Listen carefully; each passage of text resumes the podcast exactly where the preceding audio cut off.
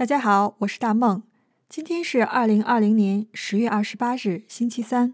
最近，欧洲几乎陷入了新冠疫情的红海之中，第二波疫情来势汹汹，各国政府不断出台新的防疫政策。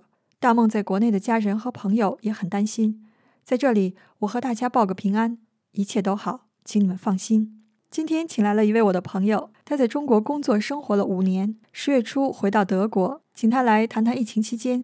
中德两国不同的经历和感受。兰卡，可以和我们的听众们用中文打个招呼吗？你好，大家好，我叫兰卡，是大梦的朋友，刚从中国回到德国。Während des Corona-Ausbruchs Anfang des Jahres warst du in China und nun bist du vor kurzem zurück nach Deutschland gekommen.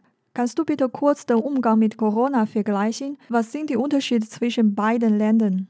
So, der größte Unterschied war, dass in China die Einstellung der Menschen ein Kampfmodus war. Also ein Krieg gegen das Virus und der Glaube, dass wir dies gemeinsam besiegen können und unser Leben zurückbekommen. Es mag einigen Ländern und Menschen extrem erscheinen, aber wie China gezeigt hat, ist es sicherlich möglich, es zu kontrollieren und wieder ein normales Leben zu führen. Eines der ersten Dinge, die mir während meines Aufenthalts dort auffielen, war, dass wir wirklich 24 Stunden lang jeden Tag seit der Bekanntheit der ersten Fälle in Wuhan über das Virus informiert wurden und darüber, wie wir mit der Situation umgehen sollen, wie wir uns am besten schützen, zu Hause bleiben, Hände waschen und so vieles weiteres. Und im Vergleich zu Deutschland oder anderen europäischen Ländern hörten die Menschen zu. Also die Mehrheit der Menschen blieb zu Hause, nicht weil es ihnen befohlen wurde, sondern weil sie es für notwendig hielten, die Zahlen wirklich zu senken und das Virus unter Kontrolle zu bringen. Meiner Meinung nach besteht der große Unterschied auch darin, dass die Menschen in China die Erfahrung mit dem SARS-Virus in der jüngeren Vergangenheit gemacht gemacht haben und sich schnell darauf einstellen konnten. Während die Regierungen im Westen zunächst beobachteten, was passierte, verbreiten sich dann auch Fehlinformationen und dachten sie,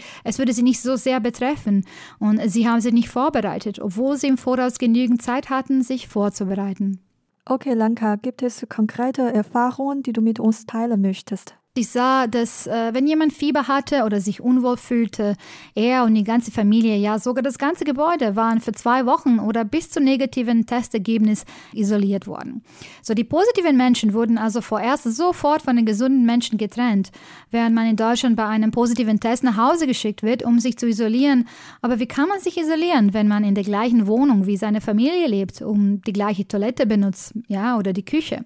Das ist wirklich nicht das beste Szenario. Und äh, was ist, wenn sie alleinstehend sind und alleine leben? Der andere wichtige Unterschied zwischen dem Umgang Deutschlands und Chinas mit dem Virus besteht darin, dass man in China alles mit seinem Telefon machen kann. Es ist der beste Service und das schnellste Internetland, in dem ich gelebt habe. Und sie können 24 Stunden lang am Tag alles bestellen, was sie wollen. Und es wird in den meisten Fällen sofort ankommen. Also ich könnte an meinem Computer arbeiten und wenn ich nur Kaffee oder Eis oder Kopfhörer brauche, buchstäblich alles, dann kann ich einfach auf eine der Apps gehen, um zu bestellen und es wird innerhalb von 15 bis 20 Minuten oder weniger ankommen. Diese schnelle Hochgeschwindigkeitstechnologie ist einer der Gründe, warum China bei der Bekämpfung diesen Virus so gut abgeschnitten hat. Und warum? Ja, wenn man also drin festsitzt, muss man ja nie wieder rauskommen, wenn man nicht kann oder nicht will, weil man alles bestellen und nach Hause geliefert bekommen kann. Dass äh, ein großer Teil dieser Internettechnologie in Deutschland nicht so genutzt wird, äh, wie es sein könnte. Zum Beispiel meine Eltern, die versuchten etwas in den Supermärkten hier zu kaufen im Süden von Deutschland um eine Lieferung zu bekommen. Aber sie waren nicht in der Lage, das zu tun, weil das System nicht mit so vielen Leuten umgehen konnte, die zur gleichen Zeit online bestellt haben während der Pandemie. Und es wurde ja auch empfohlen, zu Hause zu bleiben. Eine andere große Sache ist auch ja, die Gesundheits-Apps. Sobald die Gesundheitsapplikation herauskam, war es die beste Möglichkeit, überall hineinzukommen und sich zu vergewissern, dass man gesund ist und gesunde Menschen um sich herum hat. Und man fühlte sich auch sicherer. Wenn ich zum Beispiel eine Kunstausstellung in einem Museum besuchte und in diesem Bereich betreten wollte, musste ich die Gesundheits-App zeigen. Die zeigte, dass ich grün war und ich konnte mit dem Gefühl der Sicherheit und mit dem Wissen eintreten, dass nur grüne Gesundheitscodes drin sein dürfen. Dasselbe galt für Reisen und wenn man Peking verlassen wollte, musste man ja zeigen, dass man in einem Gebiet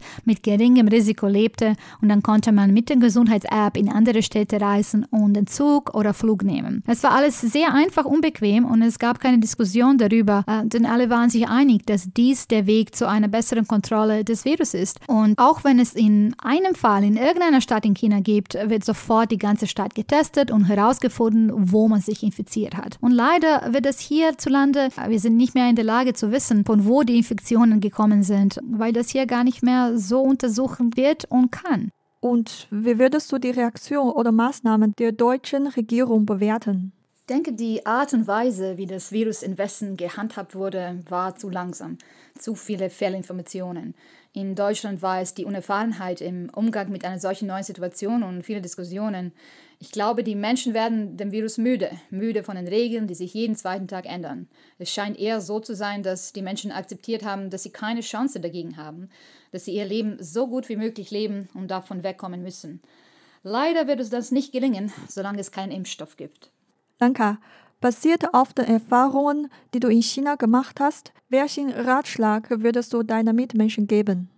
Äh, den Rat, den ich den Menschen geben möchte, lautet also, dass wir als Menschen, als Gemeinschaften zusammenkommen müssen, um nicht nur individualistisch zu denken, sondern als Gruppe und für unsere Freunde und Familien, Nachbarn, Menschen, die ernsthafte Gesundheitsprobleme haben könnten. Und wir müssen es einfach besser machen. Es kann wirklich jeden betreffen und es betrifft bereits jeden, weil wir noch nicht in der Lage sind, zu unserem normalen Leben zurückzukehren hier. Wie zum Beispiel eine einfache Sache, ständig Masken zu tragen, drinnen und draußen, vor allem wenn andere Menschen anwesend sind. Wenn man sich selbst schützt, dann dann können sie ja auch die andere schützen. Vielen Dank, Lanka. 节目的最后，再和我们用中文说些什么吧。祝大家健康，在这里和你说一声早安、午安、晚安。